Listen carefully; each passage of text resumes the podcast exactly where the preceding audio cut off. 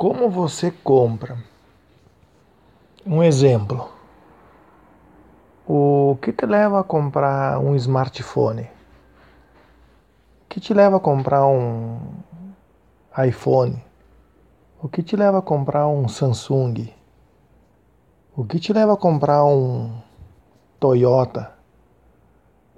O que te leva a comprar um BMW? Por que você toma suas decisões? Quem te indicou? Foi uma propaganda boca a boca? Ou você viu uma propaganda num banner da internet? Ou você viu uma propaganda na televisão? Ou você ouviu uma propaganda no rádio? Como o que te leva a, a comprar determinadas coisas? Principalmente ligadas à, à área de tecnologia. O que tipo de geladeira você compra?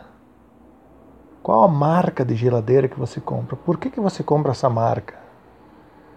Qual a marca de televisão que você compra?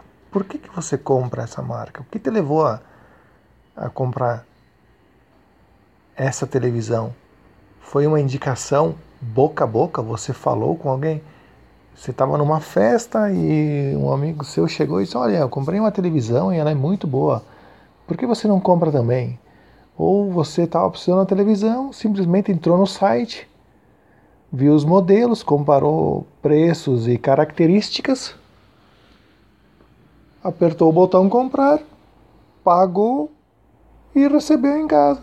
Ponto final. Qual é o que você qual é o processo de tomada de decisão? O que te levou a, a fazer todas essas etapas? A cumprir todos esses objetivos do ato da compra? É isso que eu quero saber. Como você compra? Que se fala tanto hoje em marketing do boca a boca, mas será que realmente está acontecendo esse marketing boca a boca?